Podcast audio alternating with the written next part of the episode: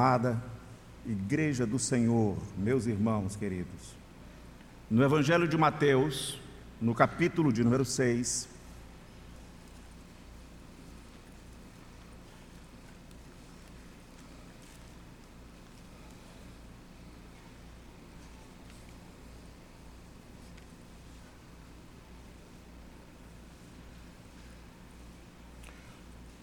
Ouçam a leitura a partir do verso de número 9. Portanto, Evangelho de Mateus, no capítulo 6, verso 9.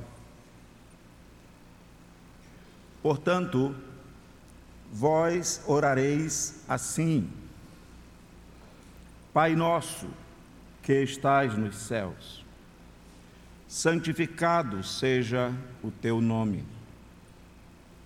Venha o teu reino faça-se a tua vontade, assim na terra como no céu. O pão nosso de cada dia, dá-nos hoje, e perdoa-nos as nossas dívidas, assim como nós temos perdoado aos nossos devedores. E não nos deixes cair em tentação, mas livra-nos do mal, pois teu é o reino, o poder e a glória para sempre. Amém. Oremos mais uma vez, queridos. Senhor nosso Deus, tendo participado, ó Deus, deste momento tão sublime para nós, de preparo, de aconchego para a alma, Senhor Deus, quando somos elevados em adoração, a contemplar, a pensar na grandeza desse perdão, da obra redentora do Teu Filho Agora abrimos as Escrituras, silenciamos, Pai, e suplicamos ao Senhor com muita humildade: dá-nos ouvidos para ouvir, dá-nos olhos, Pai Santo, para ver, dá-nos coração para crer. Ajuda-nos, Pai Santo, a receber a tua palavra como de fato ela é, palavra de Deus. Assim nós oramos em o nome do Senhor Jesus. Amém, Pai. Caros irmãos, queridos amigos, especialmente os amigos, o Evangelho de Mateus, nesta porção que eu acabei de ler, ele se torna desafiador para nós, porque em grande medida ele vai fazer manifestação, ele vai nos ensejar a manifestação dos nossos pensamentos ou das nossas sustentações ou da nossa confiança de fé quando nós expressamos aquilo que entendemos deste Evangelho, especificamente a esta altura, o capítulo 5, o capítulo 6 e o capítulo 7. Portanto, é necessário que eu fale de maneira breve sobre a estrutura deste sermão, que eu estou dentro dele, um sermão que o Senhor Jesus pregou e que foi registrado por Mateus de forma brilhante, guardado, preservado pela providência para que ele pudesse servir de alimento para a comunidade da fé, para o corpo do Senhor Jesus. Essa estrutura simples, ela é muito significativa e necessária. Na sequência, eu quero então me deter nestes versos lidos aqui, os versos 9 em diante, quando nós estamos diante daquilo que a sociedade bíblica chamou de oração do Senhor. Mas eu quero então dizer que nós podemos olhar para esta estrutura e ver a mensagem da palavra do Senhor Deus naquilo que diz respeito à maneira correta de orar do cidadão do reino. Nós temos pensado em várias formas de pecados. A igreja é a comunidade da fé e ela de fato nos leva a examinar-nos em várias maneiras de pecar. Mas poucas pessoas se dão conta que a oração é uma destas maneiras de nós, muitas vezes e recorrentemente, não ah, tão dificilmente, mas muito comumente, nós pecamos. Portanto, a maneira correta de orar do cidadão do reino, ensinada pelo próprio Senhor Jesus, nesta, neste sermão que tem como estrutura, e eu disse para vocês que preciso passar por ela, a, a primeira parte dele, começando no capítulo 5, Mateus vai alistar aqui, já foi dito outras vezes, pelo menos cinco sermões. Este é o primeiro dele. O livro todo de Mateus ele vai trazer cinco sermões. Este é o primeiro, nós vamos chamá-lo, e é assim que eu me refiro a ele, o primeiro sermão do reino. A gente tenta se afastar da, daquela designação esvaziada de sermão do monte, porque ao ouvir esse sermão, conquanto ele seja muito familiar, este nome, ao ouvir essa, é, esse título, não nos remete a um significado do conteúdo. O que foi dito no monte? O fato dele ter sido dito no monte é significativo, ele tem um valor histórico, ele tem ligação com os profetas, mas ele esvazia o conteúdo dele, de maneira que nós preferimos olhar para cá e dizer é o primeiro sermão do reino, porque Mateus diz no capítulo 4, por favor, a partir do verso 23, percorria Jesus toda a Galiléia ensinando nas sinagogas, pregando o evangelho do reino. Então, aqui, neste sentido, nós retiramos o conteúdo do livro de Mateus e, mais especificamente, o conteúdo destes sermões. O conteúdo é o reino, o reino de Deus. É importantíssimo que a gente possa voltar um pouquinho para o começo de Mateus, por favor, e ele vai dizer livro da genealogia de Jesus Cristo, filho de Davi. É muito interessante você notar que ele diz filho de Davi e depois ele diz filho de Abraão.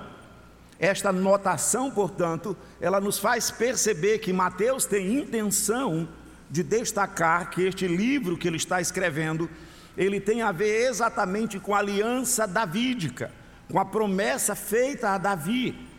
Toda a Escritura é uma unidade e nós não a estudamos como retalho, como recorte, nós não temos esta, esta possibilidade, ou melhor, nós não, não temos esse direito de fazer o que a turma gosta de fazer hoje, pegar um vídeo e aí fazer um recorte, renomeá-lo e aí então falar mais ou menos dentro daquilo que nós queremos. Às vezes, uma própria pregação como esta pode ter cortes e depois ela pode ter renomeio. No caso das Escrituras Sagradas, nós estamos numa unidade, isto é importantíssimo para nós. Portanto, nós temos que Mateus, ele está falando a partir da aliança davídica, o Senhor que vai ser apresentado aqui, o Evangelho que vai ser apresentado aqui, é aquele Evangelho que é o cumprimento da promessa feita a Davi. O Senhor prometeu para Davi que ele teria sucessor e que o seu sucessor, portanto, sempre teria um rei, sempre haveria um reino, e o seu sucessor iria construir um templo. E nós vamos perceber pelas histórias narrativas das Escrituras que o filho imediato de Davi, depois todos os demais sucessores, eles não são a personagem, eles não são o sujeito no qual esta profecia se cumpre. De forma alguma, Salomão é este filho que o Senhor Deus prometeu para Davi. Conquanto ele tenha é, feito, construído um templo físico, mas a promessa é para algo muito mais significativo. Ele não perdura, o reino dele não é eterno. O reino dele nem tem a fidelidade que o Senhor Deus diz que ele teria que ter. Então nós vemos que a profecia de Davi, ela se cumpre em Cristo. Ele é o filho de Davi. Ele é o descendente de Davi. Ele é a semente de Davi, é nele que o reino é implantado, é com ele, é através dele. O reino chegou. E é muito interessante nós percebermos esta perspectiva de que nós estamos num reino e não apenas no, numa uh, circunferência, não, numa, num lugar, num ambiente de igreja. A ideia é ou você está no reino ou você não está no reino. Portanto, Mateus começa a partir disto. Evangelho, livro da genealogia de Jesus Cristo, filho de Davi. Ele prossegue para o capítulo 4, dizendo: Percorria Jesus, verso 23, toda a Galileia, ensinando nas sinagogas, pregando este evangelho do reino. O reino chegou ele é a promessa para Davi. Mais significativo ainda, seguindo esta linha estrutural que nós precisamos para a exposição, é nós percebermos o que o apóstolo Paulo diz aos, aos Colossenses, no capítulo 1, verso 15. Ele fala que, de alguma maneira, por causa da, do desenvolvimento da história da redenção, nós vamos estar sobre um dos dois domínios.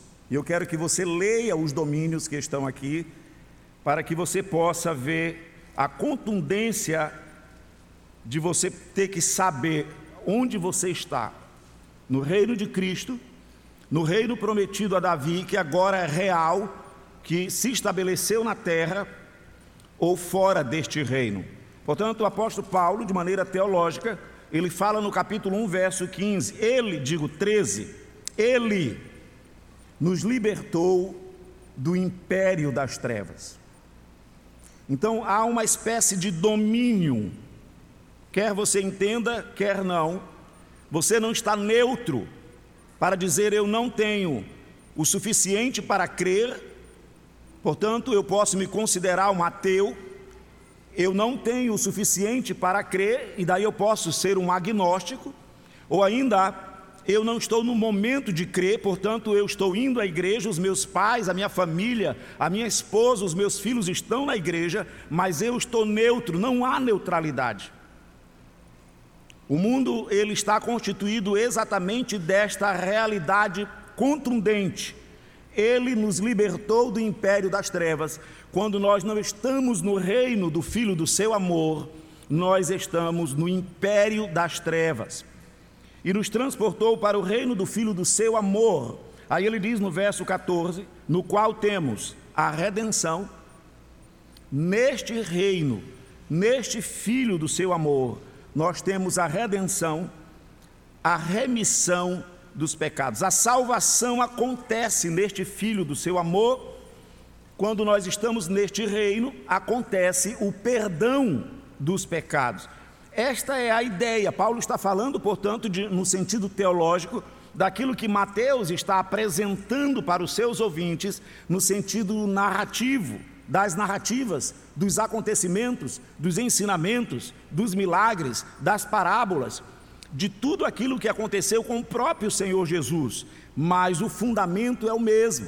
O reino foi estabelecido, há pessoas no reino, há pessoas fora do reino. Ainda no sentido estrutural, Mateus então se avecha para o capítulo 5, quando ele vai nos dizer, vendo Jesus as multidões ele está de fato agora fazendo uma introdução para o primeiro sermão do reino. E toda a estrutura deste primeiro sermão, ou a estrutura inicial, é sobre a natureza do cidadão do reino. Como é importante que você entenda isto. Nós estamos vivendo dias em que as pessoas acham que basta ler as Escrituras Sagradas, fazer a compreensão que quer, fazer a aplicação que quer, sem levar a sério a sua estrutura, o seu propósito, a intenção do autor. Todos nós escrevemos com alguma intenção. Nenhum de nós ficaremos felizes que alguém pegasse um e-mail ou mesmo um, um bilhete escrito por nós para alguém com determinada intenção e então, de posse daquele bilhete ou daquele e-mail, pudesse pegar isso e dizer: este daqui é para isto, estas palavras servem para isto aqui. Nenhum de nós ficaríamos felizes com isto. Mas é exatamente o que a turma gosta de fazer com as Escrituras Sagradas. Eles querem fazer a leitura, especialmente este sermão do reino, e então querem olhar para este texto e aí ali impingir, colocar, trazer para dentro a sua melhor intenção, desprezando, portanto, a intenção do autor. Percebemos então que, de maneira intencional, Mateus vai descrever o caráter do cidadão do reino. O que, é que houve com o cidadão do reino? Ele foi retirado, ele foi libertado do império das trevas, ele foi transportado para um reino chamado Reino do Filho do Seu Amor, no qual, neste Filho do Seu Amor e neste reino, ele tem a redenção, cidadão do reino, do reino de Cristo, ele tem a remissão dos seus pecados. Então é muito importante perceber que ele segue exatamente esta ordem para depois ele falar as verdades de vida, de comportamento, aquilo que é de natureza, aquilo que é de, de, de, de reação normal, por assim dizer, desta nova natureza. Então, o que acontece com esse cidadão do reino? Ele é apresentado nestes termos: Vendo Jesus as multidões, subiu ao monte. Como se assentasse, aproximaram-se os seus discípulos, e ele passou a ensiná-los, los discípulos. Significa, ele passou a ensinar aos discípulos.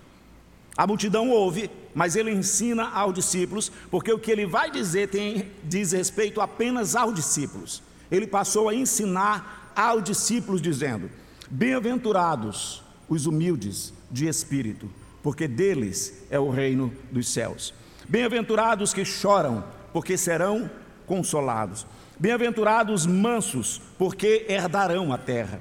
Bem-aventurados que têm fome e sede de justiça, porque serão fartos. Bem-aventurados misericordiosos, porque alcançarão misericórdia. O que acontece então?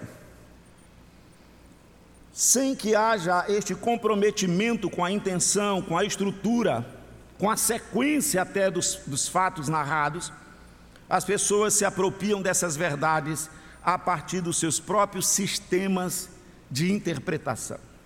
Ia dizer teológico, que na verdade é isso mesmo, doutrinários, de convicção, de sustentação. E aí a maioria deles, ou alguns deles, vão achar que o que ele está dizendo aqui é que você tem que tentar ser humilde. Quando ele diz: Bem-aventurados humildes de espírito, porque deles é o reino tente ser humilde, porque ao tentar ser humilde, o reino é de vocês. Observa que, que Mateus não está falando isto, mas a grande maioria das pessoas podem tomar isto como certo. Ele vai dizer: Bem-aventurados que choram. Então, o reino de Deus é feito de pessoas que choram, que sofrem, que estão chorando. Mateus está trazendo um, fazendo uma descrição da natureza deste choro. Não é um choro qualquer, é um choro específico. Eles estão chorando o quê? Eles estão chorando por causa de quê? Como é importante nós sabermos distinguir os choros dos nossos filhos, né? E como é importante nós sabermos distinguir o choro de Mateus aqui. Verso 5: Bem-aventurados mansos. A característica desses mansos, em que sentido? Eles vão herdar a terra, em que sentido? Bem-aventurados que têm fome sede de justiça. Então, Mateus vai passar a, a descrição desta natureza, e isto fica muito claro quando ele vai colocar em termos do ser. Verso 13: Vós sois o sal da terra. Está aí ele não está fazendo uma propositura para que alguém tente alcançar este nível. Ele está descrevendo aquilo que eles são. Vós sois o sal da terra. É incrível que algumas pessoas ainda acham que ele está dizendo aqui que eu tenho que tentar ser o sal. E ele não está dizendo isso, ele está dizendo que nós somos. Quem? Aqueles que foram arrancados do império das trevas que foram transportados para o reino do Filho do seu amor. Qual é a natureza deles? A natureza é transformada de maneira que eles são. Não tem como eles não ser. Ele fala de uma impossibilidade aqui. Ele diz assim: o sal, ora, se o sal vier a ser insípido, ele não pode ser insípido. Ele está falando de uma impossibilidade. Para nada mais presta.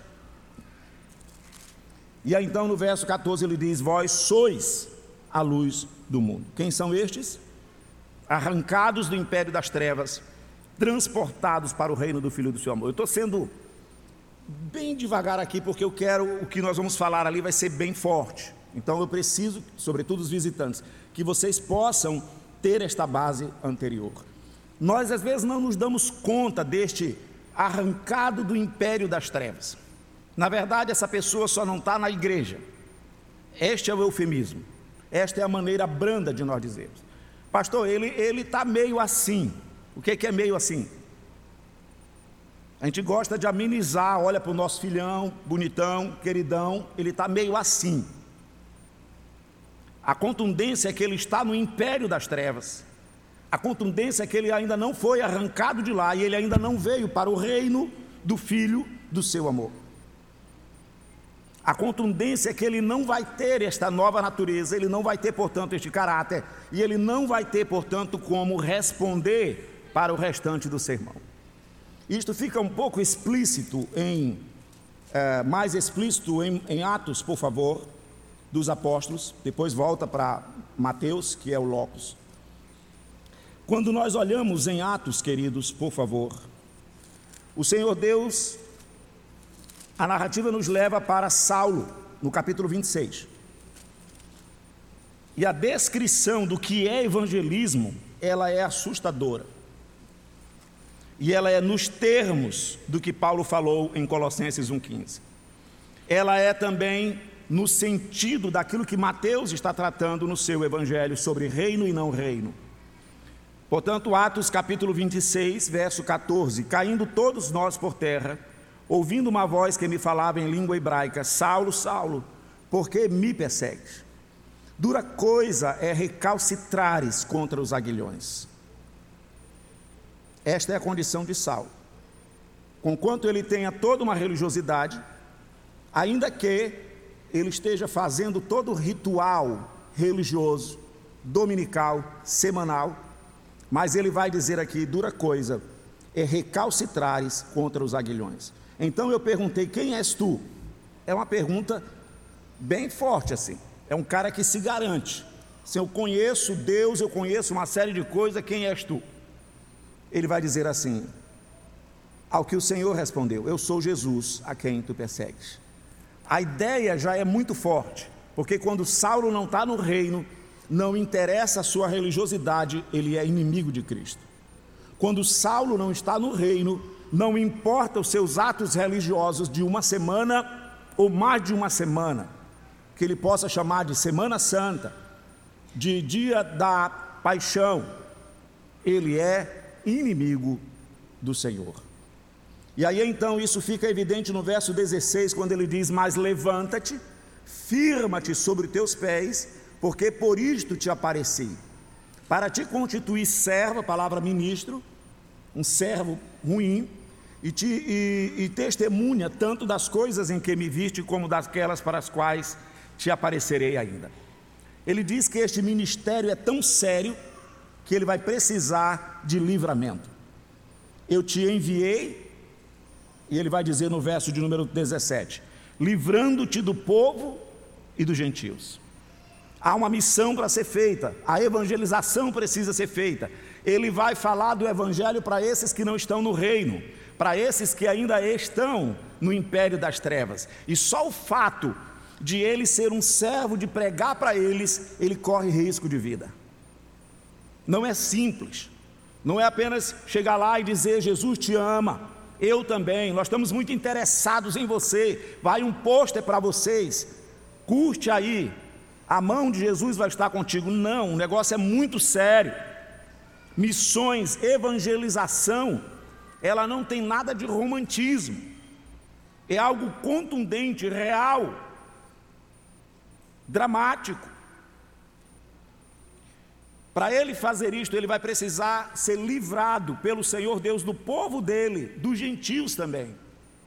E aí ele diz então para o verso de número 18: Para lhes abrires os olhos. O que é evangelismo? Abrir olhos.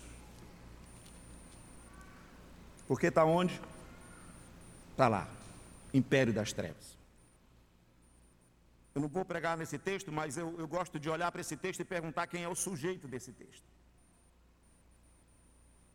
Quem é que vai fazer isso? É Paulo. Por isso que ele precisa do livramento. Nós presbiterianos morremos de medo de dizer isso, né? É só Deus, Deus Jesus, Deus Jesus, Deus Jesus. Só soberania, soberania. Fica com medo de, de ver que a gente tem responsabilidade e que, como agentes no reino, nós temos ações que vão acontecer a partir da nossa ação ou da nossa não ação. Nós queremos ficar apenas num lado equivocado. Aqui ele diz: para lhes abrires os olhos e os converteres. Quem vai converter? Aqui neste texto é Paulo, das trevas para a luz e da potestade de Satanás para Deus. Estão entendendo o que, que é estar no império das trevas? E está só dando um tempo? O menino está só meio que parado? A menina está só indecisa?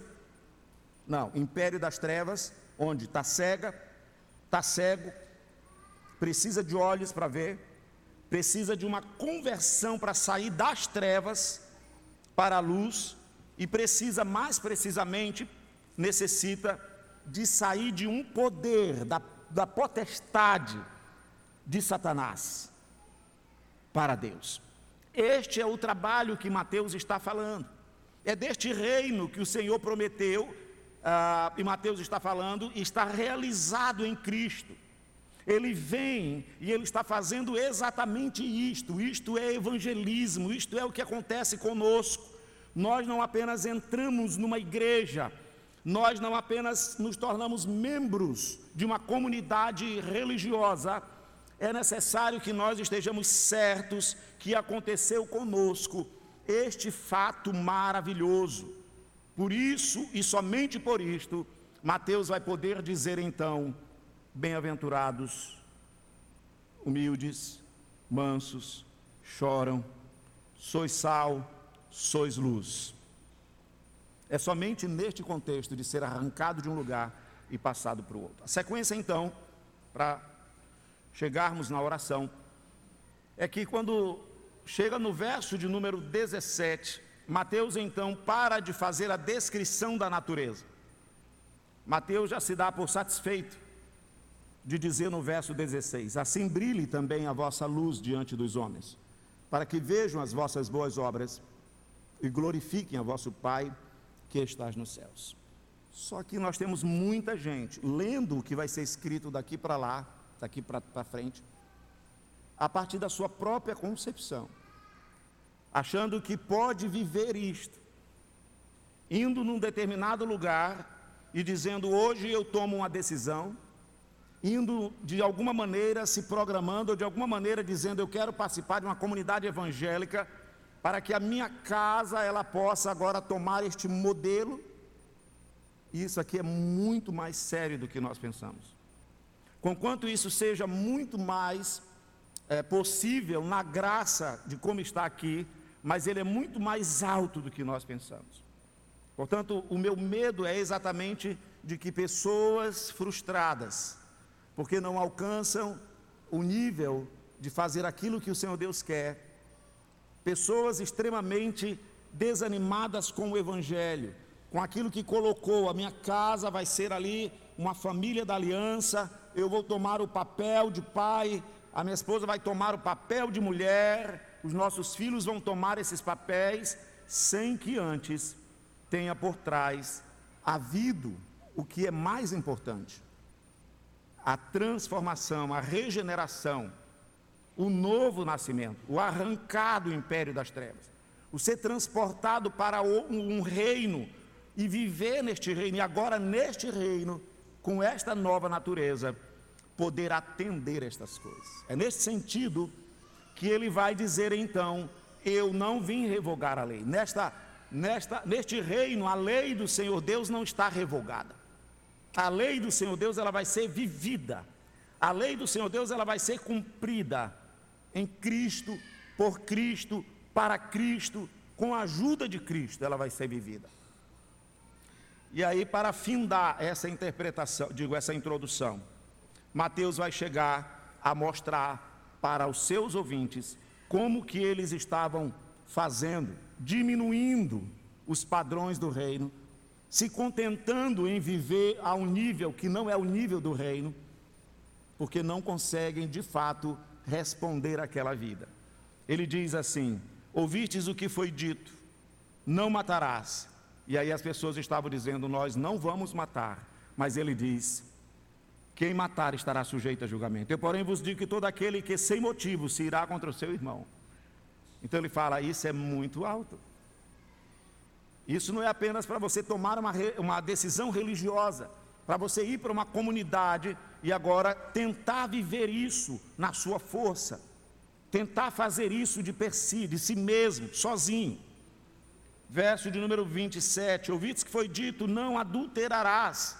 Ele disse: esse, esse padrão de pureza moral, mais especialmente sexual, marital, ele é um padrão almejável. Eu, porém, vos digo: qualquer que olhar para uma mulher com intenção impura no seu coração já adulterou. Ele tem, portanto, implicações maiores do que apenas esta, de diminuir a coisa. Verso 33: Também ouvistes que foi dito: Não jurarás falso, mas cumprirás rigorosamente para com o Senhor os teus juramentos. A ideia do que fala, como fala, sim, sim, não, não. E por último, quase por último, o 38. Ouvistes que foi dito olho por olho, dente por dente.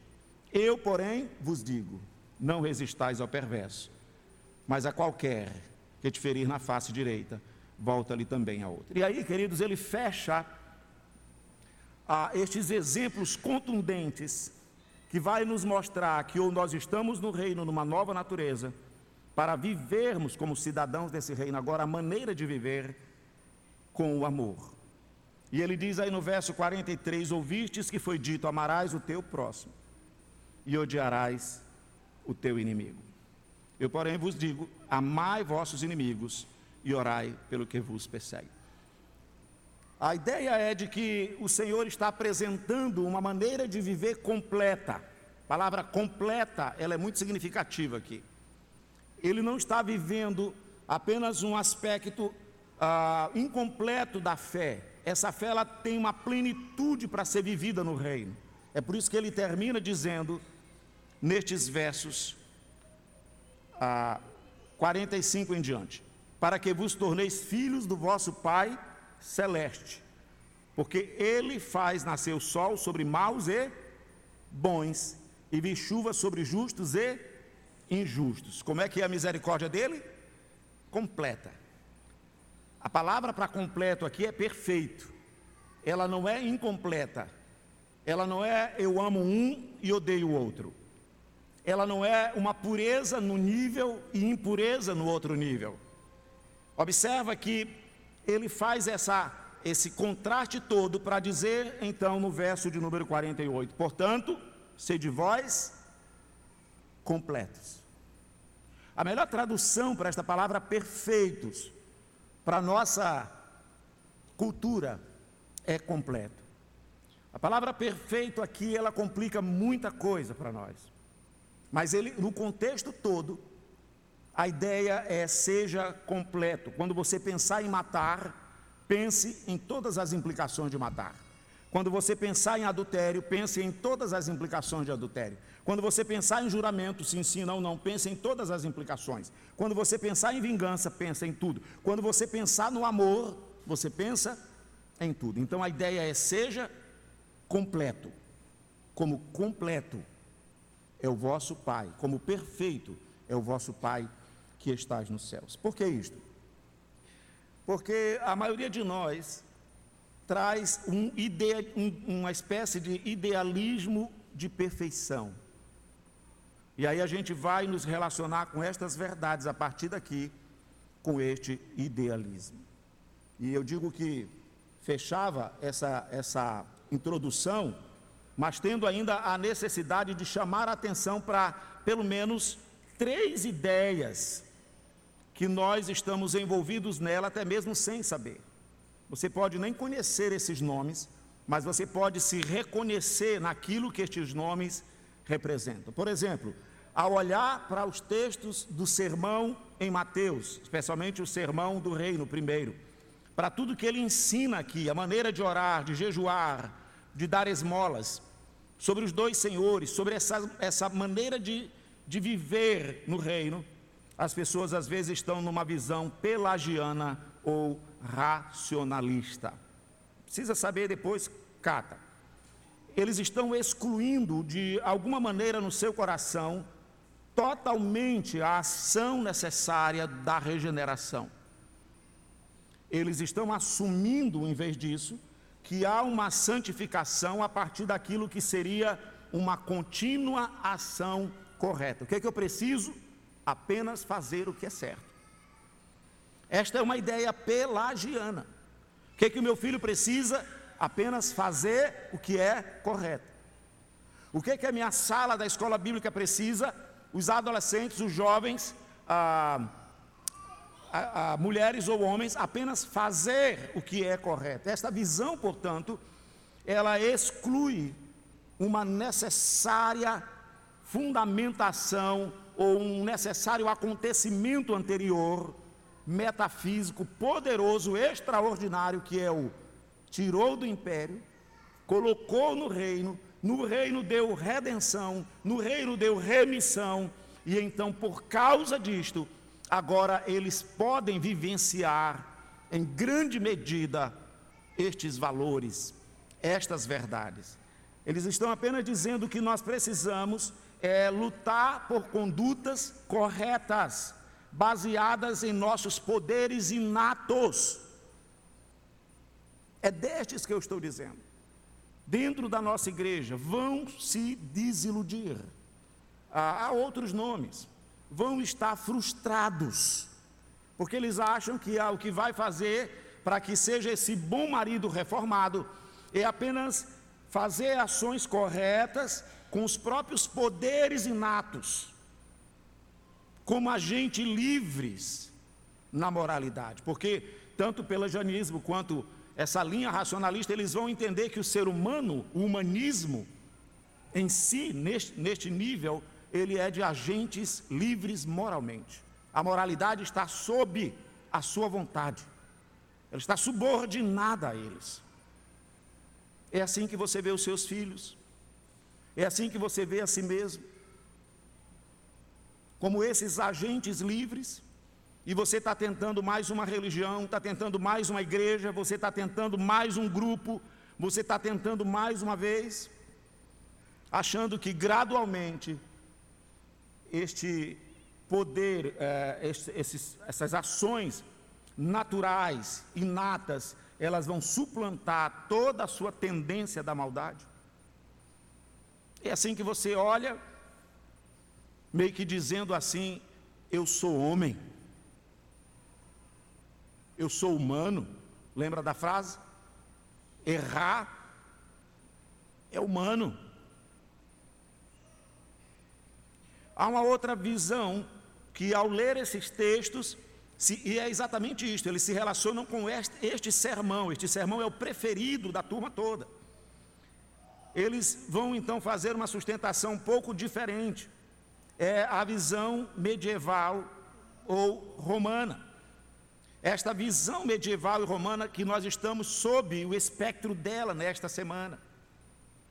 Eles acham que exatamente em uma semana nós vamos poder suprimir tudo aquilo que na semana anterior nós demos vazão. Vocês sabem que a semana da consagração ela, ela é posterior à semana da entrega da carne, não é isso? Então há uma vazão para isto. Você dá vazão a estas coisas, mas depois você as, supri, as, as suprime em uma semana, indo para um rito, fazendo via crucis, fazendo o caminho da cruz com o Salvador e outras coisas. Esta, portanto, é uma realidade para a nossa nação. Eu estou falando para nós que somos herdeiros desta religião. Somos filhos desta religião. E muito disto está dentro de nossa casa. Muito disto está ainda no coração dos nossos filhos. A visão medieval romana, ela se recusa a fazer distinção, aqui no caso doutrinária, justificação e santificação, a arrancar de lá da salvação e aqui fazer um processo que é resultante da justificação, ela diz não há essa diferenciação. Eles não creem nisso porque eles creem que há uma infusão. A palavra é importante que você pegue aqui. A infusão é que há uma graça, eles são universalistas. Cristo morreu por todos. A graça da salvação está lá, foi entregue à igreja. Observe o absurdo, que é aceito de livremente, sem critérios, sem análise. A graça desta obra que ele fez foi entregue para a igreja. A igreja então ela vai infundir, ela tem esta autoridade a partir do seu cabeça e a partir dos demais clérigos, até chegar no menor deles, que é o sacerdote. Mas ainda que seja o menor, o sacerdote ele tem esta capacidade de infundir esta graça pelas ações de sacramentos porque a igreja deu a eles isto. Observa como que eles se relacionam com a realidade de responder a estas verdades dos mandamentos, da vontade de Deus. Então, infunde esta graça nas pessoas através do batismo. O bispo depois infunde uma graça confirmatória através da crisma. O sacerdote não tem esta autoridade para fazê-lo eles vão infundir esta graça através do, uh, uh, do sacramento da ceia, da comunhão. De posse desta graça, as pessoas então vão poder ser capacitadas para gerar os méritos necessários da justificação. E elas vão então administrar isso a partir da força da igreja, a partir da força destes sacramentos. Se houver uma queda, então eles vão ter que passar por penitências, orações, jejuns, esmolas. Por que, que nós não pensamos mais nisso? Qual é o sentido disso? Aonde isso está? Exatamente numa estrutura para dar esse apoio numa ideia não bíblica, não evangélica, não cristã, de nos relacionarmos com a verdade da palavra do Senhor Deus. Esta é uma ideia distanciada do que nós estamos lendo.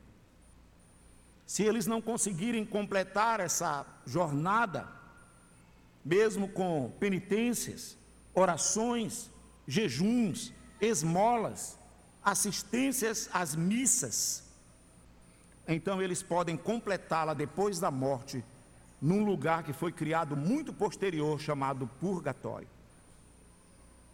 Você entende isso?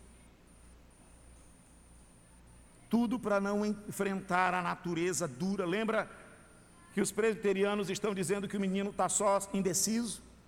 Os católicos inventaram a coisa mais sofisticada. Os nossos filhos não estão conseguindo, não, eles estão precisando se dedicar mais, mais penitência, mais devoção, nós não vamos lutar contra essa correnteza. Nós vamos, inclusive, dar a eles um momento de sublimação para isto. Por fim, há uma visão mística que é mais abrangente do que a visão pelagiana e a visão medieval. Essa visão mística, ela está misturada com uma espécie de perfeccionismo. Não tem como tratar disso numa pregação. Mas vocês vão entender por que nas aplicações isso é importante. É uma visão que olha para isso, presente nesse mundão neopentecostal. Eles entendem que eles podem, de alguma forma, lidar com isso de maneira mística, numa potencialização direta do espírito, num culto como este, por exemplo. Eles podem vir se entregar de coração numa música, numa oração, é por isso que eles não querem esta liturgia que tem esses passos que nós temos. As orações, o silêncio, um de cada vez, eles precisam estar no ambiente onde eles possam, de fato, dar vazão a este aspecto místico. Eles estão comprometidos e acreditando que, a depender dessas experiências, eles podem chegar num perfeccionismo que não é bíblico. Eles acreditam mesmo que a, a ênfase deve ser dada na intuição espiritual, no aprimoramento das ações religiosas. Daí a gente vê toda a gesticulação, toda essa, essa maneira de adorar dos dias mais recentes. Esse perfeccionismo, ele se apresenta de maneira mais clara até em igrejas mais tradicionais, como adventista do sétimo dia. Eles creem que movidos por um zelo, lembra judaico de Paulo, por um zelo à lei, eles vão ler isso daqui, eles vão chegar no momento que não vão mais pecar. Eles vão chegar no momento, numa altura, de que eles vão conseguir cumprir todos os mandamentos. Essa ênfase exagerada no quarto mandamento vai fazer eles olhar para todos os mandamentos com cada detalhe, e então eles vão, como de fato previu uh, um deles chamado Endresen, teólogo deles, num rito chamado Ritual do Santuário. Ele diz: a igreja adventista da última geração vai alcançar a sublimidade da santificação, quando não irão mais pecar. Livros deles estão sendo lidos e crianças, adolescentes estão sendo chamados para este evangelho sem justificação, sem redenção, sem o poder do reino, feito apenas aqui a partir de profecias não autorizadas. Queridos, eu precisava trazer esse cenário para dizer para você: você vai ler comigo com que olhar? Como é que nós vamos lá para a oração e vamos estudá-la? É com que tipo de pensamento? Escritos aí, e eu estou cada vez mais surpreso porque está presente nas igrejas, pseudo Dionísio, pessoas lendo estes materiais escritos há séculos, século XV. Influenciou Bernardo de Claraval. É interessante que frases muito bonitas dele, mas quando você vai ver o texto, são textos místicos. Thomas Kempis escreveu A Imitação de Cristo. É um dos livros mais lidos no mundo e tido como algo excepcional, mas que está pregando esta maneira de vida interior arrojada. Eles creem em espiritualidades. Benny Hinn, Kenneth Hagel, Hagel, ele chegou a dizer que não iria pecar mais. Chegaram a dizer. Davi Miranda, de uma igreja chamada Pentecostal de Deus, eu esqueci o nome dela, IDPB, esqueci o nome dela, Deus é Amor ele disse que não iria morrer, porque ele estava no nível de espiritualização do qual Deus iria livrá-lo da morte. Ele pregava com um vidro à prova de balas, tudo muito incoerente, e ele morreu. E nós? Nós estamos aqui então para olharmos com que olhar as Escrituras. Veja, com um olhar coerente da Bíblia. É basta ler. Basta abrir a Bíblia e dizer assim: vamos ler Mateus, e aí já leu, e fazer um apelo para nós, vamos ser humildes, irmãos. Vamos, vamos ser sal. Quem aqui quer ser sal? Não é quem quer, não é para ser, nós somos ou não somos.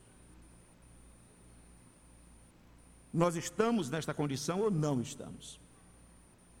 A coerência do sermão do reino, ela é muito forte. Porque depois ele vai dizer: a maneira de viver é esta. E aí nós vamos dizer: ah, temos que baixar o nível, porque senão ninguém alcança. É neste sentido, então, agora o texto, que nós chegamos a perguntar o que é oração, claro, para respondê-la de maneira rápida, mais breve do que aqui, mas que nós olhamos no capítulo 6 e ele diz, verso 1: Guardai-vos de exercer a vossa justiça diante dos homens, com o fim de serdes vistos por ele, de outra sorte não tereis galardão junto de vosso Pai celeste. Aqui ele vai dizer da incapacidade de fazermos estes atos religiosos, de nos relacionarmos com a vontade do Senhor Deus da maneira perfeccionista. Há uma raiz de mal que nos humilha e exalta o nome de Deus, exalta o Redentor, e nós precisamos saber lidar, não para sermos ah, cúmplices, não para sermos cínicos e começarmos a viver a quem, mas para que nós possamos ver que a suficiência de Cristo em nós é o que nós precisamos. Mas precisamos desta suficiência que não nos leva e não nos permite ir a um perfeccionismo, mas não nos deixa abaixo de uma vida que glorifica o nome dele. Que não vai nos fazer perfeitos em nós, mas vai nos levar a uma perfeição em Cristo de amadurecimento, como Paulo diz: não que eu já tenha alcançado a perfeição. Aí o que, que ele diz? Porque eu não estou nem aí para a perfeição, é isso que ele diz? Não, ele diz, mas eu prossigo para o alvo, para o prêmio da soberana vocação. Então, este é o aspecto mediador e necessário no reino. Nós não vamos rebaixar, nós não vamos desacreditar, nós não vamos nivelar por baixo, por causa do medo do perfeccionismo, ou mesmo de não nos encontrarmos com estes misticismos aí. Pelo contrário, nós vamos viver a vida que exalta Cristo, Ele sendo exaltado em nós. E ele diz então três áreas sobre as quais ah, nós estamos, eh, de alguma maneira, envolvidos e que nós precisamos encará-las com seriedade. A primeira delas é a maneira da justiça diante dos outros, da esmola. Até este ato, ele diz, está comprometido com o pecado. Verso 2: Quando, pois, deres esmola, não toques trombeta. Até o ato de ajudar as pessoas, até o ato de fazer um favor às pessoas, até um ato de trabalhar na igreja, ele está manchado com a nossa pecaminosidade. Por isso que ele alertou no sentido geral, no capítulo 6, verso 1: Guardai-vos de exercer a vossa justiça diante dos homens de maneira pecaminosa, ou seja, com o fim de serdes vistos por eles. E aí ele diz: quando você vai se relacionar com o próximo, e aí no meio do verso ele diz: para serem glorificados pelos homens, esta é uma maneira que afronta o Senhor Deus. Ele vai dar um exemplo melhor, uma orientação melhor, verso 3: Tu, porém, ao dares esmola. Então existe a maneira ruim e existe a maneira boa de fazer. Não é que de posse da maneira correta, impossível de ser feita ou desafiadora de ser feita, eu esqueço dela. Não, eu vou fazer como ela deve ser feita, naquilo que o Senhor vai suprir com a sua suficiência. Tu, porém, ao dares esmola, ignore a tua mão esquerda o que faz a tua mão direita. Ele chega no segundo aspecto da nossa religiosidade, aquilo que eu chamo de a, a mãe de todas as idolatrias. Não tem religião que não tenha oração. Não tem pessoa no mundo que não se relaciona com a oração. O dar esmolas tem muita gente que nunca deu. É, é, possível encontrar pessoas que nunca fizeram bondades desta natureza, em níveis, em níveis às vezes menores. É possível. Mas a oração não. A oração é algo que ela está no budismo, ela está no shintoísmo, ela está no islamismo, ela está no judaísmo, ela está em todos os ismos. A oração, ela é, portanto, este altar máximo da religiosidade dos homens. E ele vai tocar exatamente nisso.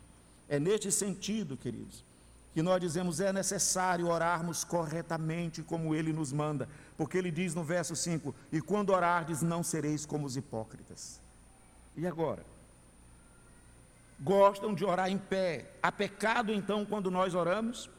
Sim, há pecados. Nos cantos das praças, para serem vistos, a oração, ela se tornou um aspecto antagônico de tudo que ela é, da sua própria natureza.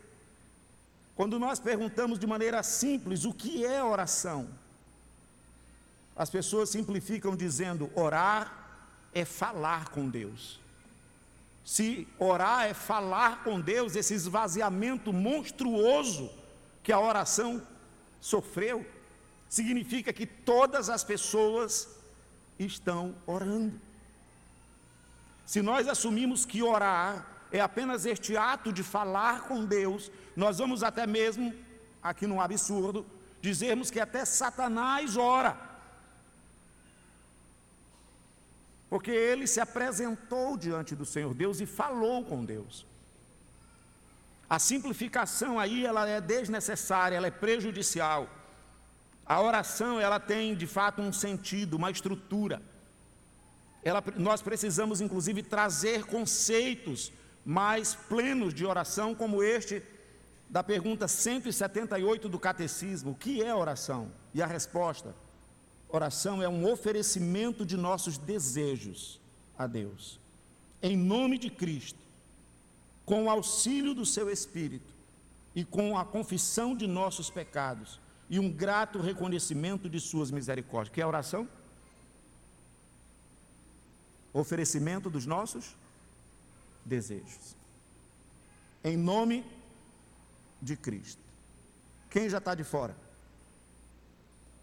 Todo o judaísmo, todo o islamismo, as duas maiores religiões do mundo não oram.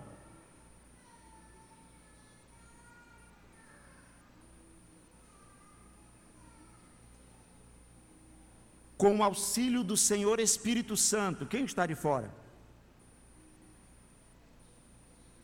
com a confissão de nossos pecados, com um grato reconhecimento de Suas misericórdias. Isto é muito contundente. Nós realmente diminuímos, esvaziamos muito o sentido de orar. E o Senhor Jesus, portanto, neste sermão, ele vai trazer para cima, ele vai levantar o valor da oração. Ele vai falar assim: há muitos pecados na oração. A oração, ela é sim uma trincheira que nós estamos guardando como religiosidade humanística, como expressão da nossa própria concepção não bíblica, não revelacional, não redentiva, não cristocêntrica. Uma pesquisa rápida na igreja nos assustaria quando nós perguntássemos quem de nós pediu para que fosse ensinado a orar. Isto já seria muito, muito uh, dramático. Porque a ideia de que nós não precisamos aprender a orar, a ideia de que a oração é algo inato, que eu sei, sei o que é, sei fazer, e o que eu faço está certo. Então ele mexe exatamente nisto. Não é à toa, então, que as pessoas vão se sentir livres para fazer as suas expressões litúrgicas, religiosas, nestas semanas, nestas datas comemorativas, porque elas estão tomadas da mesma ideia. A oração é algo meu, é aquilo que eu entendo, é aquilo que eu quero expressar. Ninguém tem direito de vir mexer neste aspecto meu, mas as Escrituras nos leva para falar da nossa natureza e fala que nós, arrancados de um império, somos trazidos para um reino, onde há um rei e há uma vontade, e esta vontade é de que nós vivamos para a Sua glória. Quando damos bolas, quando oramos, ou no verso 16, quando jejuamos. O que é jejum? A turma cercou a oração de tal maneira estrondosa, que a oração ela afronta o próprio sujeito divino para o qual ela está sendo direcionada. Há uma exigência para ele. Eu tenho notado que nós lutamos com essa coisa da soberania, da responsabilidade humana. Os neopentecostais são exagerados em colocar a sua vontade na oração, eles querem que a oração movimente a mão de Deus. Esta é a expressão que é usada. A oração ela mexe com o céu. Há muitos anos, muitos anos, alguém escreveu um livro muito ruim e depois dele milhares de livros ruins sobre oração. E ele escreveu um que dizia: a oração é a chave do avivamento. A oração, portanto, dentro desta concepção, ela é uma chave. A oração é exatamente o poder que eu não tenho e que eu acho que tenho que ter, no qual eu me mexo nela, para mexer com o próprio Deus. Se nós quisermos, nós concordamos, e ao concordarmos, a coisa se realiza. Esta é uma concepção deletéria, esta é uma concepção prejudicial, esta é uma concepção que mina a nossa relação com este Deus de maneira pessoal. O que é oração? Como nós vamos orar? A partir de que concepção? É um oferecimento de nossos desejos. Não é a imposição dos nossos desejos, ou mesmo da nossa vontade. Eu tenho estado estarrecido nos hospitais. A última vez que eu estive aqui na UTI, e era problema de Covid, então a pessoa que me chamou para ir era muito específico dentro da UTI, e todo assustado, né, naquele momento que não podia entrar com uma permissão específica. Eu estou lá numa sala reservada e uma pessoa não deixava de me observar, até que levantou e falou: O senhor é pastor? Eu falei: Sou. Assim, você pode visitar o meu pai também? Eu falei: Interessante. Claro, com muito gosto.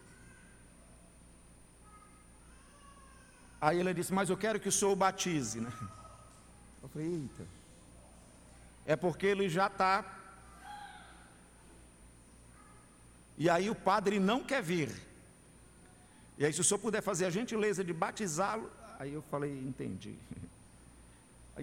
todo o cuidado para dizer para ela, ele, eu tenho a impressão, foi assim mesmo, eu tenho a impressão que ele precisa de algo antes do batismo. Ele falou, não, ele precisa do batismo. Eu falei, ele, ele precisa de algo mais do que o batismo. Aí ela disse, não, tá bom então, se o senhor não batizar, então tá bom. Sim, eu quero falar do Senhor para ele, mesmo no estado dele. Se você quiser, eu posso fazer. Nem a oração ela pediu. E por que não pediu? Porque agora as pessoas podem orar, é assim mesmo. Elas oram e determinam. Eu estava com meu pai num outro momento no hospital, a pessoa passou e falou: O senhor é pastor? Eu falei: Sou, é seu pai? É, ele está curado em nome de Jesus. Falei, Se oração é isso, então nós assumimos uma postura de colocar à vontade, e a reação dela é tipo assim: O senhor não concorda, não?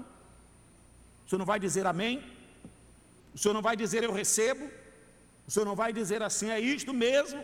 Porque aí, se ela diz e eu digo, vai ganhando poder, vai ganhando força. Esta é a nossa concepção comum de oração. O Senhor vai nos levar aos aspectos sérios da oração, no sentido de que nós podemos pecar, desonrar, ofender, por isso ele diz no verso 6: Tu, porém, quando orares, entra no teu quarto. Por isso ele diz no verso de número 7: E orando, não useis de vãs repetições como gentios, até gentio ora. E repete, porque presumem, esta é a sustentação deles, que pelo seu muito falar, eles vão ser ouvidos. Nós presumimos que pela nossa força nós vamos ser ouvidos. Se nós dissermos em nome de Jesus, nós vamos ser ouvidos. Há muitas coisas sendo presumidas na oração que não glorificam ao Senhor Deus. A segunda pergunta é como devemos orar então? De que maneira nós devemos orar? Olhando para esse texto e à luz de, da pergunta 185, como devemos orar do nosso catecismo maior, a resposta é: devemos orar com solene apreensão da majestade de Deus. Isso muda muita coisa? Devemos orar com solene apreensão da majestade de quem? De Deus. Ou seja, ao invés de eu aumentar a minha posição, a nossa posição, a posição do pastor que ora, a posição do irmão que ora, eu aumento a posição de quem? Do Deus para quem eu oro. Ao invés de eu transformar a minha fé na oração, a oração, eu acredito na oração, eu acredito no Deus da oração. As pessoas usaram esta frase como mídia para divulgar ah, as crenças dela, dizendo assim: Eu acredito em milagres. Isto há muitos anos. Isto era um comercial que saía na televisão, nas redes sociais. Como se houvesse aqueles que acreditam em milagre, aqueles que não acreditam em milagre. E a gente dizia dentro do seminário, à época dando aula, dizia assim: Eu acredito no Deus dos milagres. Porque a oração, ela é uma solene apreensão. A minha mente ela vai se encher da majestade de Deus. Uma profunda convicção da nossa própria indignidade aumenta a dignidade, a grandeza do Deus para quem nós oramos. Diminui não vou dizer nem dignidade aumenta a nossa indignidade. Não faz mal. Mas que isto seja colocado na oração. Com orações, é assim que, que fala. Gratos, francos, com entendimento. A oração deve ser com entendimento, com fé, com sinceridade, fervor, amor, perseverança, esperança nele, com humildade, submissão à sua vontade. Então, meu irmão presbiteriano, se alguém pedir para você orar, não fique constrangido, não. Exalte o Senhor. Exalte a grandeza dele. Se a oração for sobre uma cura, que as pessoas vão pedir isto. Elas não estão pedindo uma oração, elas estão pedindo que você ore pela cura, elas estão determinando as coisas. Não vamos ficar em dúvida. Não vamos terminar a nossa oração, como eu estou ouvindo algumas pessoas fazerem a oração simplificada da soberania, Senhor, eu sei que tudo tu podes. Está meio assim lá e cá. Sei que não há impossíveis para ti. Não tem coragem de dizer em nome de Jesus cura. Não tem. Preteriano. Então fica nessa conversa. E aí termina dizendo assim: Mas a nossa vontade, Senhor, é que ele fique bom. A nossa vontade é que ele fique bom. Meus irmãos, a oração ela termina com a vontade de quem? Então, este é um aspecto para nós sermos incentivados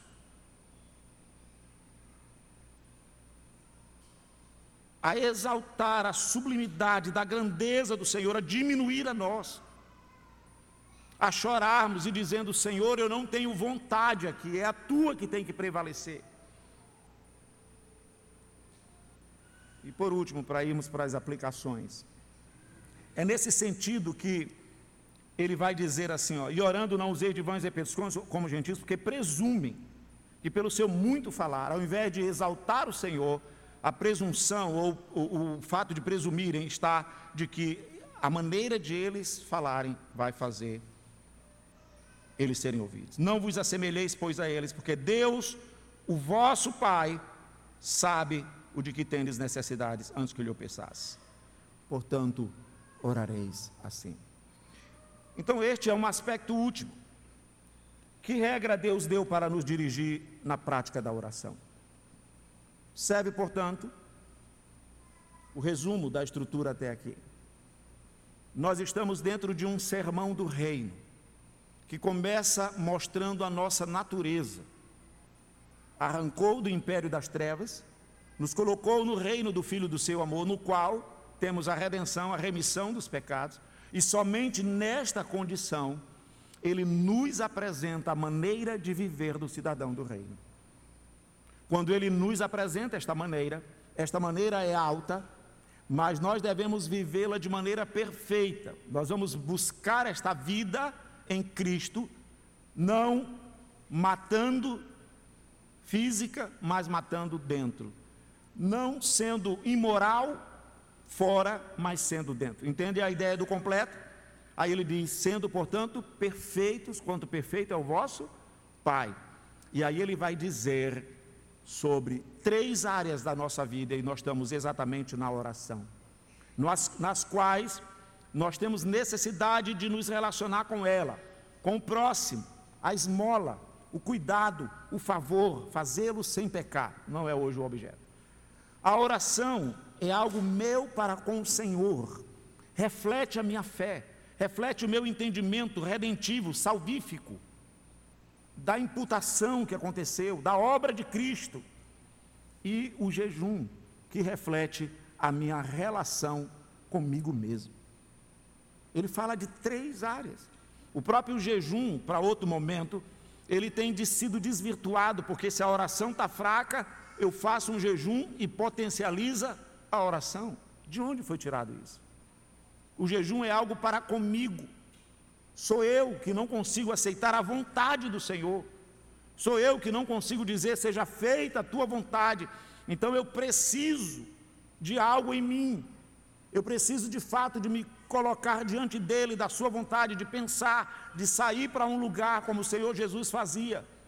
E ali então ser tomado da grandeza dele, para que eu possa dizer: contudo, seja feita não a minha vontade. Na verdade, ele ensinou a dizer isto: que não seja feita a minha vontade, mas que seja feita a tua. A oração em si, ela não pode ser esvaziada. Ela não pode ser esvaziada neste nível de que orar é falar com Deus.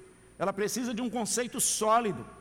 É a entrega da vontade em nome do Senhor Jesus, dirigidos pela palavra, pelo Senhor Espírito Santo, buscando a vontade dele, não a nossa. A oração, ela de fato vai nos levar a com entendimento, com fé, exaltar a grandeza dele, o poder dele, com quem nós estamos falando. É nesse sentido que, quando nós perguntamos, ele nos deu uma regra, aí sim. Os versos 9 a 13 é uma estrutura de oração que o Senhor nos deu. Se nós não fizemos essa pergunta, por favor, em Lucas, para irmos já agora para as aplicações, no capítulo 11, nós estamos perdendo muito, porque em Lucas, no capítulo 11, o contexto desta estrutura aqui é esta. Lucas 11, por favor.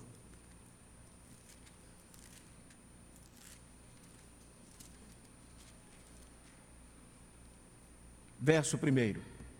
De uma feita, estava Jesus orando em certo lugar. Quando terminou, um dos seus discípulos lhe pediu: Qual é o pedido? Senhor, ensina-nos a orar. Este é o pedido necessário. Se eu tenho 30 anos de fé e eu nunca fiz um pedido como este, o que, que significa em relação à oração que eu estou desenvolvendo? Que ela foi por imitação que ela pode ter sido uma boa imitação ou que ela pode estar sendo uma imitação precária, que carece de ser arrumada. E ela pode, inclusive, ser uma péssima imitação. A oração não é para ser por imitação apenas, é por aprendizado, é por estrutura dada. Ensina-nos a orar porque é interessante que até João ensinou aos seus discípulos. Como eu gostaria de ter este modelo que João ensinou. Mas nós temos o modelo que o Senhor Jesus ensinou. Certamente no modelo que João ensinou, tem alguma coisa que nos leva para importa que ele cresça e que eu diminua. Certamente tem isto. Mas o modelo que o Senhor Jesus nos ensina é um modelo que começa com três petições em relação ao Senhor: santificado seja o teu nome, venha o teu reino, seja feita a tua vontade, assim na terra como no céu. Para chegar na frase seja feita a tua vontade, é preciso que o nosso coração esteja cheio da convicção de que o nome que tem que ser santificado é o dele, de que o dono do reino é ele. Estas são questões fundamentais. Ainda que eu possa não verbalizar, não ter a necessidade de falá-la todas as vezes, mas é preciso que o meu coração esteja cheio disso. A ideia de que nós estamos nos relacionando com um Deus que é Pai e nós temos uma nós queremos mostrar uma amizade extravagante, no modelo da oração ela é corrigida, sobretudo a oração pública.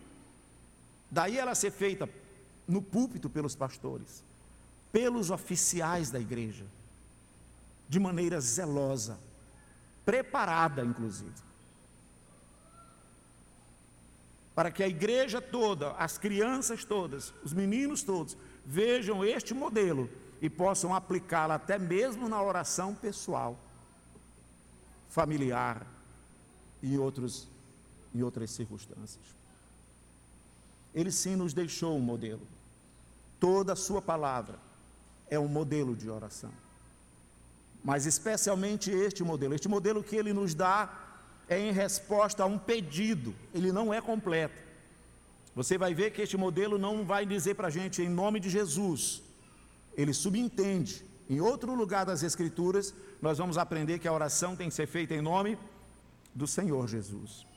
Este modelo ele não vai falar que nós não sabemos orar como convém, nós somos assistidos pelo Senhor Espírito Santo. Em outros lugares das Escrituras vão nos dizer isto, né? Então, mas ele é um modelo muito completo, ele é um modelo muito uh, favorável. Então ele nos ensinou quando orardes.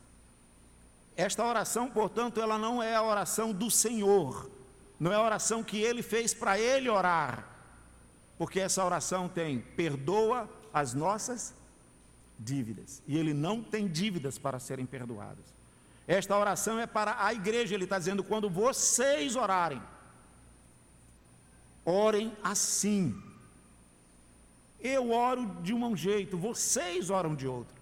Ah, é tão bonito ver o Senhor Jesus levantando os olhos para o céu e dando graças, e tudo acontece. Eu quero ser assim calma. Filho divino. Não sou divino. É tão bonito ver as expressões Aba Pai. E a palavra de fato ela é Aba aqui. E ela significa pastor paizinho. Calma. Porque você vai ter que assumir, se for esta a expressão era uma expressão vulgar do dia a dia.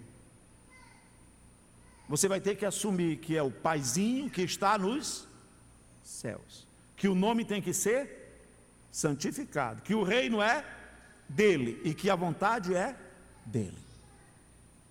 Então, mesmo que você assuma que pode usar a fraseologia do paizinho, mas não está desprovida de significado divino.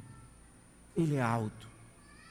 E de fato, ele é aquilo, nós temos nele uma relação tão próxima por causa desse arrancar e ir para o reino, que ela pode mesmo ser traduzida nesta fraseologia de paizinho, ou de pai, ou de papai, como a nossa cultura permite. Os homens mais velhos, os filhos mais velhos, é interessante quando eles chamam de papai, né? Chama de pai, né? Me chama de papai a gente dá aquela parada assim. Eita, papai. A palavra que ele usou aqui é neste sentido, de que nós temos uma proximidade com ele, mas em Cristo, no Filho. Por fim, em Lucas 17, a última aplicação. Nós somos chamados nesta oração para outras petições. As três primeiras elas têm que nortear o todo. Santificado seja o teu nome. Venha o teu reino. Seja feita a tua vontade. Queria que você considerasse este exemplo necessário. Imaginemos uma situação dramática, triste, desesperadora quando eu oro sem considerar estas três petições verticais. E eu vou direto nas petições minhas, porque depois ele vai dizer: o pão nosso de cada dia nos dá hoje. Perdoa as nossas dívidas, assim como nós perdoamos aos nossos devedores. Não nos deixes cair em tentação, livra-nos do mal. Depois ele vai nos dizer que nós podemos fazer essas petições em relação a nós, a partir das que são feitas a Ele. Mas imaginemos que nós estamos num drama muito sério, e nós estamos lutando apenas com as petições em relação a nós e não consideramos esta. O que acontece? Há um desespero, né? Porque nós queremos a nossa vontade. Senhor, ouve. Senhor, me ajuda. Aí eu volto. Senhor, me ajuda. Aí eu volto. A ansiedade, o coração, ele é tomado de algo que não glorifica o Senhor. Eu estou falando de situações difíceis, irmãos. Quando no Covid, a minha querida esposa ela foi acometida, foi um dos momentos mais altos da minha fé, da, da, do meu encontro com a minha fragilidade. E eu estava nesta condição orando, e depois eu parei de orar. O que vai nos levar, quando nós não consideramos esses três aspectos, é um silêncio como que uma revolta, como que uma dor no coração de não aceitar o que ele faz. Contudo, eu entendia que havia essa estrutura, mas eu não queria me valer dela. E então eu liguei pelo menos para dois colegas ou três, e eu chorava muito, e ele dizia: O que foi? Se eu não consigo orar corretamente. Eu sei como deve orar, mas eu não consigo orar. Você pode orar comigo? E aí o colega foi dizendo para mim: Você sabe quem ama mais sua esposa do que você? Deus. Você sabe onde ela vai ficar melhor do que com você? Deus. E em muito choro e pranto, eu podia dizer: Santificado seja o teu nome. Que o teu reino se estabeleça na, no estado de morte das minhas esposa, filhas, como estavam. Seja feita a tua vontade. Então eu sei um pouco disto que eu estou falando, no sentido de retirar estas pilares tão importantes diante de situações tão graves, tão agudas, tão reais, que dói, que machucam, vão nos levar a este afastamento de Deus. É nesse sentido que eu digo que nós não podemos adotar esses sistemas romanos de revestimento, de confiança na nossa força, de penitências, de coisas meritórias. Não podemos ir para o pelagianismo, achar que dentro de nós há uma fagulha de alguma coisa que resiste. Nós temos que nos entregar, estarmos em Cristo. Esta oração nos leva ao Senhor da oração. É Cristo. É Ele que diz: Contudo, não seja feita a minha vontade, mas a tua. Em Lucas 17, a, as petições avançam e, ele, e eu termino com esta aplicação porque eu penso que é o melhor que nós podemos fazer diante do que está sendo exposto. A petição é perdoa as nossas dívidas, assim como nós perdoamos. A questão do perdão, que é necessário na oração, que faz parte da vivência familiar, da nossa relação como igreja, ela é muito contundente. Então eu faço a leitura final dizendo assim, Lucas 17, 3. Acautelai significa tomem cuidado. Se teu irmão pecar contra ti, repreende-o Se ele se arrepender, perdoa-o. Lembra que na oração vai estar lá. Perdoa as nossas dívidas. E se por sete vezes no dia pecar contra ti, e sete vezes vier ter contigo dizendo, estou arrependido, perdoa-lhes. Aí o que é extremamente interessante aqui é que o verso 5 ele diz: Então disseram os apóstolos, não os discípulos, discípulos todos, mas os apóstolos em si eles disseram: Senhor, aumenta-nos a fé. A maneira de aumentar a fé é exatamente levá-los a este modelo de oração que ele havia dado no capítulo 11. Eles estão aprendendo, é uma sequência de ensinamentos sobre o reino, sobre a vida no reino, sobre as realidades do reino O Senhor Jesus vai, inclusive, ser mais profundo com eles neste pedido de aumenta-nos a fé, porque a nossa fé realmente ela exige aumento. É, é possível nós estarmos em momentos de pouca fé, homens de pequena fé, mas é possível nós estarmos também amparados pela graça, numa fé que cresce, numa fé que amadurece, numa fé que honra e glorifica o nosso Redentor. Que o Senhor Deus nos leve a isso. Se você ainda está no império das trevas, ouça a voz dele dizendo: Vinde a mim, vós todos que estáis cansados, sobrecarregados, e eu vos aliviarei. Tomai sobre vós o meu jugo, aprendei de mim, porque eu sou manso, humilde de espírito, e achareis descanso para as vossas almas. Não há lugar aqui para ele estar tá meio assim. Não há lugar aqui. Ou você está no reino de Deus, de Cristo, ou você está preso em Satanás. Ele é o nosso redentor, nos arranca de lá, como ele falou para Paulo fazê-lo porque Paulo ia em nome dele para abrir-lhes os olhos, para convertê-los das trevas, para arrancá-los do poder de Satanás. Ele é poderoso para fazer, eu não, mas ele é. Estando neste reino, ele vai nos capacitar com sua suficiência para vivermos para o seu inteiro agrado. Que ele seja honrado e glorificado. Eu quero convidá-lo a se colocar de pé, por favor. Vamos orar pedindo esta graça, recebermos a bênção e depois, com o presbítero uh, Joaquim, os avisos.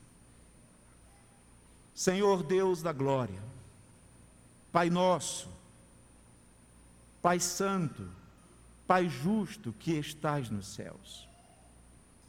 Quão maravilhoso, Senhor, é o teu nome.